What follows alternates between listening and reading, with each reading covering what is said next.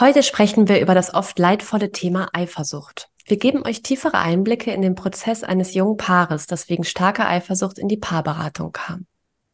Gemeinsam beleuchten wir, was wirklich hinter Eifersucht steckt und wie es möglich ist, den Weg aus dieser Falle zu finden.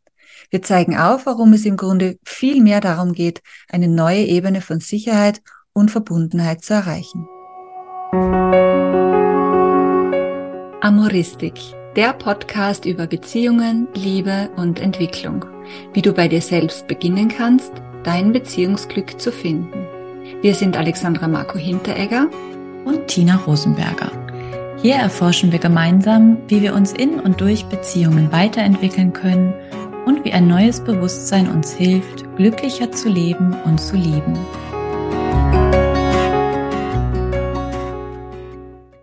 Ja, herzlich willkommen heute zu einer neuen Episode. Schön, dass ihr wieder dabei seid bei Amoristik. Und heute geht es ums Thema Eifersucht.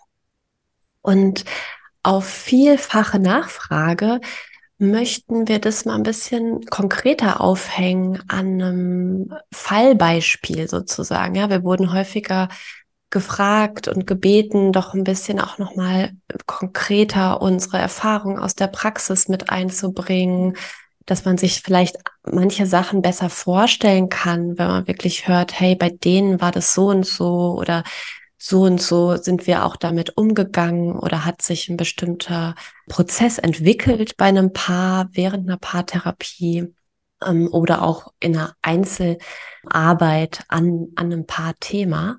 Und ja, zum Thema Eifersucht, Alexandra, hattest du ein Paar, was wir uns jetzt so ein bisschen ausgeguckt haben, worüber wir ein bisschen erzählen möchten. Ja. Was war da los? Was, mit was kamen die zu dir? Ja, ich denke da an ein Paar, das ziemlich jung noch war, also beide unter 30, 27 und 29, glaube ich. Ein heterosexuelles Paar. Und die waren seit ungefähr zwei Jahren zusammen, haben auch schon zusammen gelebt und waren im Grunde total glücklich. Also sie hat auch beschrieben, sie ist so happy mit ihm, sie liebt ihn so, wie das vorher noch nie war. Und trotzdem war sie immer wieder eifersüchtig und hat wirklich auch sehr darunter gelitten. Und es war auch so, dass wirklich, naja, bei den jungen Paaren ist es heutzutage ja, äh, so wie es bei mir ankommt, so, dass es doch relativ normal ist, dass man einen größeren Freundeskreis hat, dass auch der Mann mit Frauen befreundet ist oder die Frau Bef Freunde hat, also männliche. Und damit sind die eigentlich in die Beziehung schon gestartet. Ja? Mhm. Und es wurde aber so, äh, wurde aber so insofern immer schlimmer mit ihrer Eifersucht, dass er schon angefangen hat, gewisse Menschen nicht mehr zu treffen, nicht mehr zu schreiben, die eigentlich vorher in seinem Leben waren. Gell? Mhm. Und ja, und als die gekommen sind, habe ich mir in der ersten Sitzung schon gedacht, wow, da ist so eine Verbundenheit und so eine Liebe. Und ich habe wirklich gemerkt, so von meinem Gefühl her, habe ich ihm total geglaubt. Also ich habe nicht gedacht, dass der irgendwas mit anderen Frauen hat oder irgendwie so hintenrum. Es, also es war so eine Ehrlichkeit für mich, so ist bei mir so angekommen. Und trotzdem war er total hilflos schon, weil er hat gesagt, egal was ich tue, ich nehme mich eh schon so zurück. Mhm. Es wird aber nicht wirklich besser. Mhm. Ja. Und, und besonders schlimm war es auch, wenn einer von den beiden ausgegangen ist oder auch wenn die gemeinsam ausgegangen sind und er hat sich halt mit äh, einem, einer jungen Frau unterhalten. Mhm. Ja, und dann ja. ist sie wieder immer wieder reingekippt und ihr ist es wirklich schlecht gegangen. Und das hat mhm. die Beziehung einfach schon sehr belastet. Und sie hat schon gewusst, ja, dass es auch äh, ganz stark ihr Thema ist. Nur das hat nicht geholfen. Ja. Das hat nichts verändert. Ja. Und das fand es eh total toll, dass die dann so früh äh, sich Hilfe geholt haben und sich da entschieden haben, dass sie wirklich zu einer Paarberatung kommen. Mhm. Ja, ja, das ist ja das, was auch in meiner Erfahrung so, was ich wirklich allen ans Herz legen kann, ne? weil es ne, zu einem frühen Zeitpunkt ist einfach so viel möglich und ja, na gut, aber das am Rande. Was ist denn dann also die sind dann ja, ähm, haben sich gemeinsam ja auch auf den Weg gemacht. Das ist ja auch schon mal so ein Zeichen, ja, hey, die, denen ist es wirklich beiden auch total wichtig gewesen, irgendwie dafür eine, eine, ja, einen Umgang zu finden damit. Was ist dann passiert in der, in den gemeinsamen Sitzungen? Naja, es wurde relativ schnell klar, dass sie, also ich habe halt da ziemlich nachgefragt, auch individuell bei ihr und bei ihm, worum es eigentlich geht, ne? worum es auf einer tieferen Ebene geht.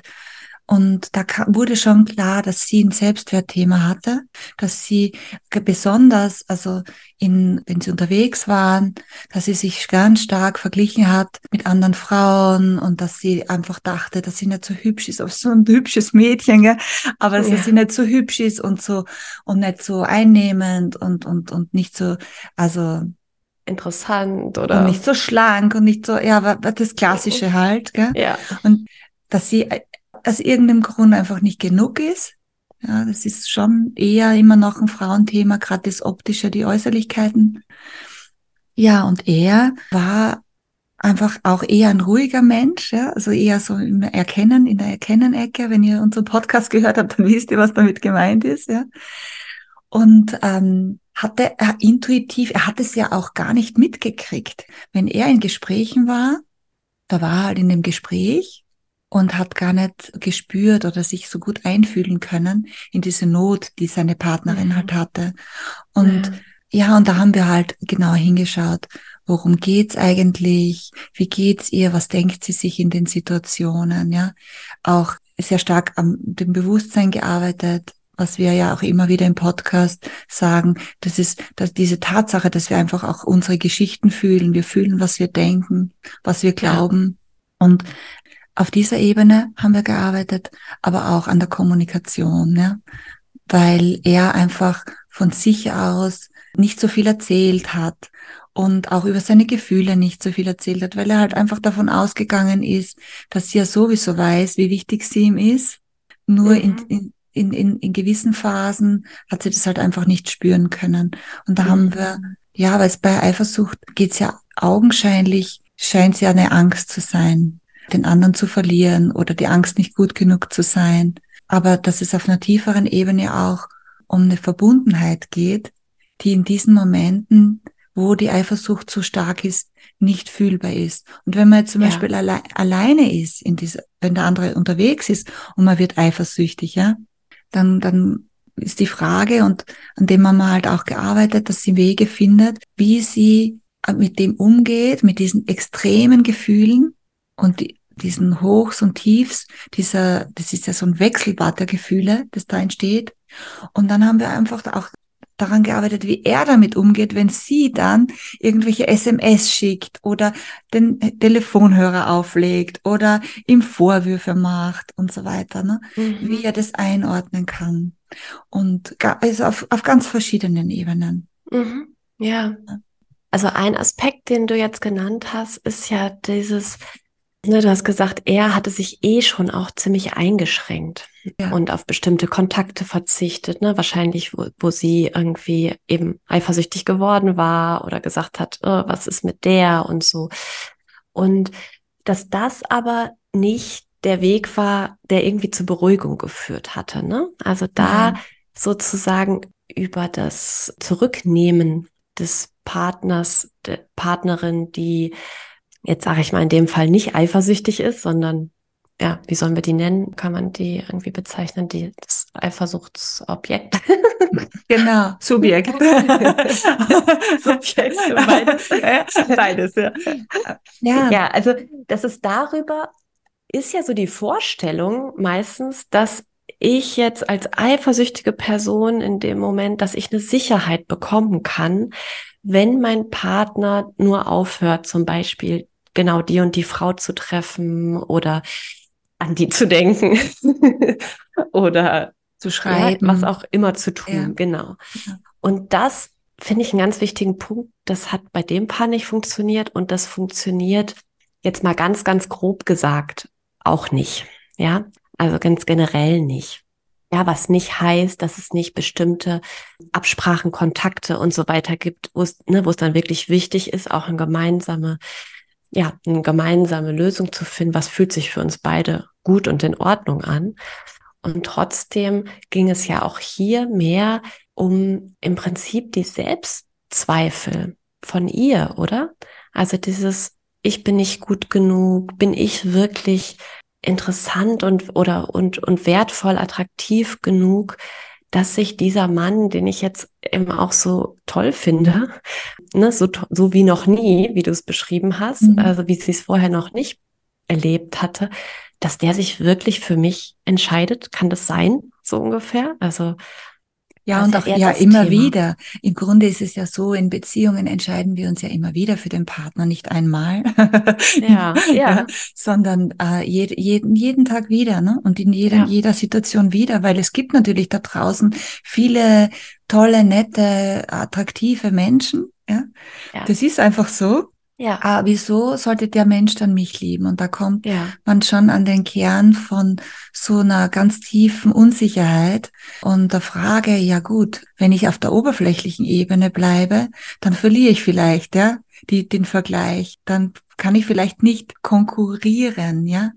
Mhm. Aber um das geht's ja in einer Beziehung eigentlich gar nicht. Mhm. Und der andere Partner kommt ja dann manchmal in diesen Zwang oder diesen Druck, sich dann, also das dann beweisen zu müssen. Ja, du bist wirklich die Einzige oder du bist der Einzige für mich, ja. ja. Und ich schaue ja eh keinen anderen an oder ich, und in so eine Erklärungsnot, ja. Und es war ja in dem, in dem Fall auch so, ja. Und dann wird der Druck auch immer größer. Und was halt dann ist, ist, wenn dann beim anderen auch so eine Not entsteht, dann ist auch da ja gar kein anderer Mensch da, der einem, der aus, einer aus einer sicheren Haltung heraus ein Gefühl vermittelt, alles ist gut, ja, weil wir kommen ja beide ins Schwanken. Ja. Und wir haben dann halt auch hingeschaut von einer lösungsorientierten Perspektive, was sind denn eigentlich die Momente, wo das überhaupt kein Thema ist? Ja, mhm. wo äh, sie vielleicht auch unterwegs sind zusammen, ja, und sie aber, wo das minimal vielleicht nur aufpoppt, ja, oder wo es kein Thema ist, die Eifersucht, oder wo sie sich schnell wieder beruhigen kann, ja. Mhm. Und dann war, wurde klar, dass es dann eigentlich um ein Gefühl der Verbundenheit geht und dass da vielleicht gar nicht so viel notwendig ist, um diese Verbundenheit zwischen ihnen wieder ja zu bekommen. Ja, das kann dann, mhm. also es, es ging so in die Richtung, auch wenn sie unterwegs sind, das haben sie dann auch ausprobiert und es hat auch, gab auch das Feedback, dass es, dass damit, dass es gut klappt, wenn sie unterwegs sind und es wird mit anderen gesprochen und sie wird zum Beispiel unsicher und er merkt es ja überhaupt nicht, weil er es beschäftigt, dass sie einfach auch hingeht, ja, und einfach mal bei ihm andockt, ja, und sich einfach eine kurze Rückversicherung holt, die er sie in den Arm nimmt vor der anderen Person mhm. äh, und sie einfach mal kurz dabei ist, ja.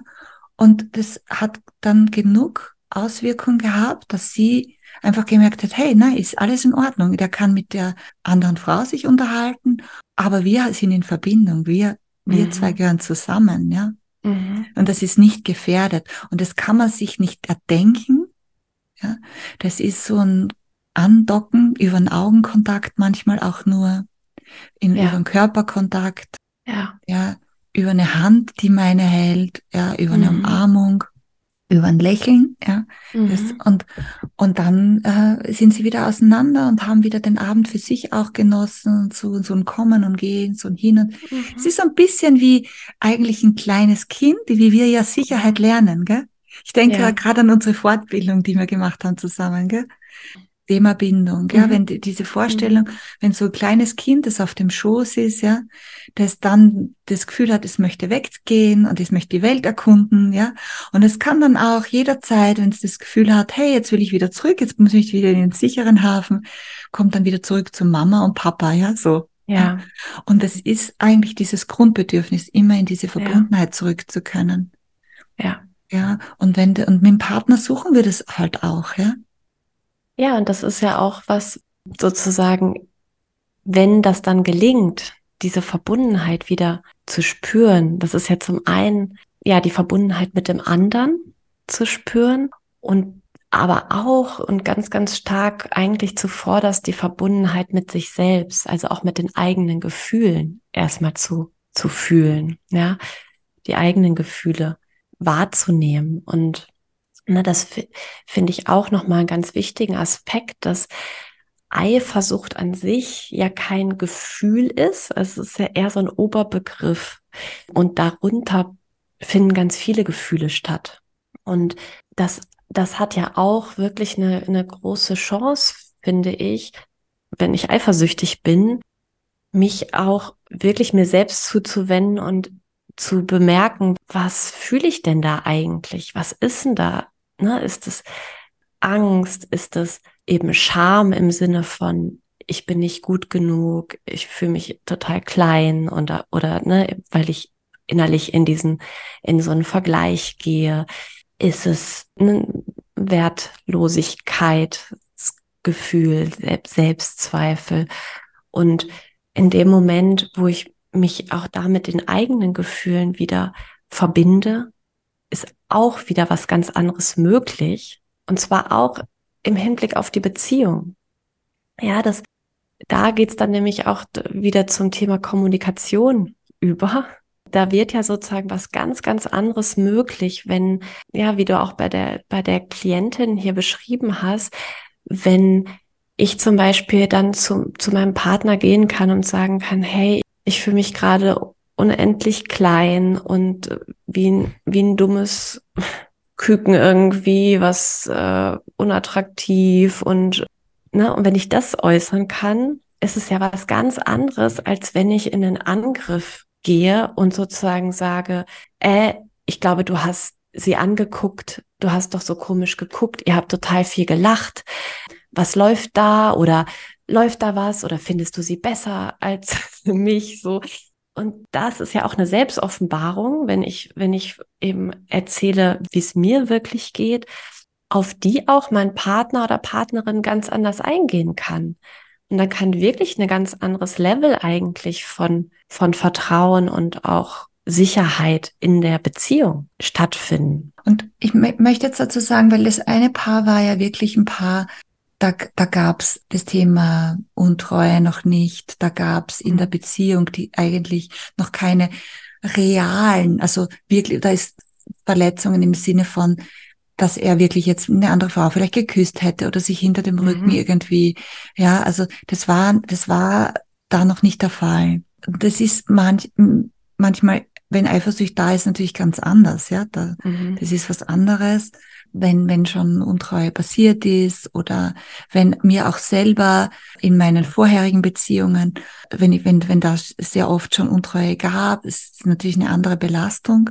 Und trotzdem ist es da oft so, dass uns eben was Altes nachhängt. Wenn wir, wenn Eifersucht, dass da eigentlich alte Geschichten immer wieder hochkommen und die mit dem Hier und Jetzt nichts mehr zu tun haben die aber vielleicht noch nicht so richtig geklärt worden sind, ja, wo ja. noch gar nicht der ganze Schmerz auf den Tisch gekommen ist.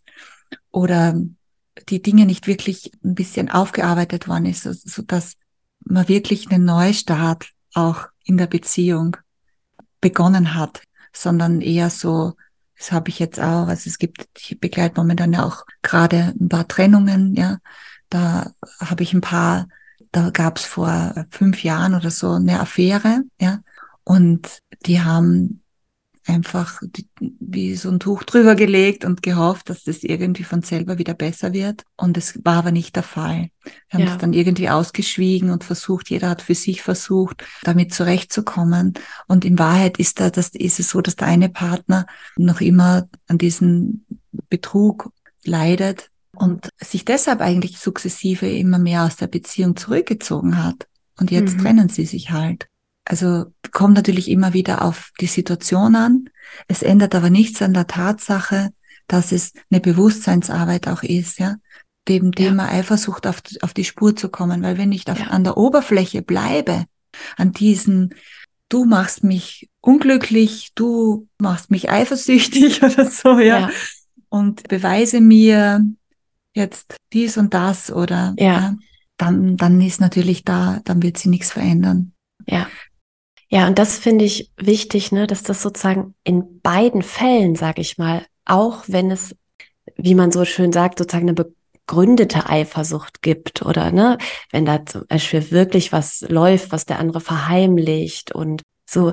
Aber in beiden Fällen finden wir die Sicherheit einfach nicht im Verhalten oder in der Kontrolle des Verhalten des anderen, sondern wir werden sie nur im Selbstvertrauen finden, also im Vertrauen auf unser eigenes Gespür auch, ja, und auf das, hey, das und das geht für mich nicht und ich merke, dass da was schief ist, dass da was schräg ist und da, da vertraue ich meinem Gefühl und nicht, ja, dem, was der andere jetzt sagen, machen, nicht machen sollte. Das finde ich einen ganz wichtigen Punkt. Ja.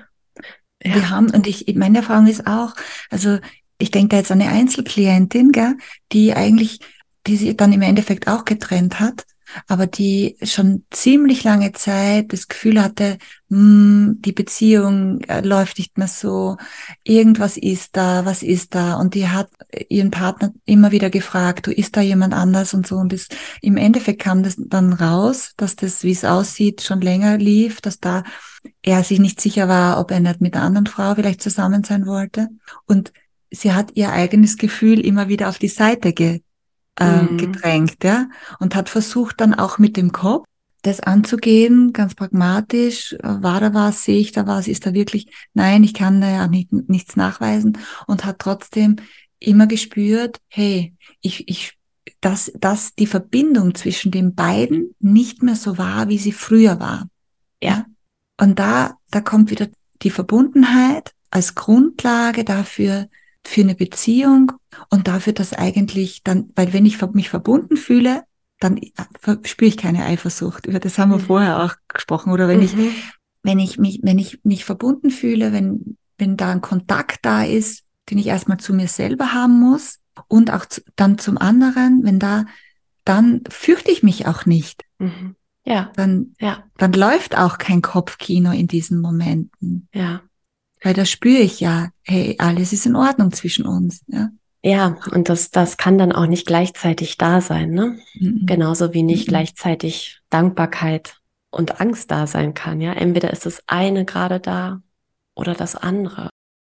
Ich habe noch einen Punkt, ähm, vielleicht zum Abschluss, nochmal was ganz anderes, der mir aber die ganze Zeit so durch den Kopf geht und den ich auch super spannend finde. Und zwar noch mal so ein bisschen, eine, ich sag mal so eine progressives Nutzen von Eifersucht. Also jetzt in Situationen, in denen ich zum Beispiel, also in denen ich auf eine konkrete andere Person eifersüchtig bin oder denke, ja, die vielleicht auch neidisch ein Stück, also im, in, in den Vergleich gehe innerlich oder denke, Mensch, oder die hat irgendwas mit meinem Partner, die, die haben was miteinander, also eine gewisse Ebene vielleicht von Humor oder irgendwas, was ich vielleicht nicht so ähm, habe, dann ähm, finde ich es total spannend, wenn, wenn man das schafft, sozusagen, also mal einen Schritt zurückzutreten und diese, diese klassische Frage, ja, diese, die eigentlich immer so destruktiv gestellt wird und so dramatisch, ja, was, was hat sie, was ich nicht habe, was hat er, was ich nicht habe,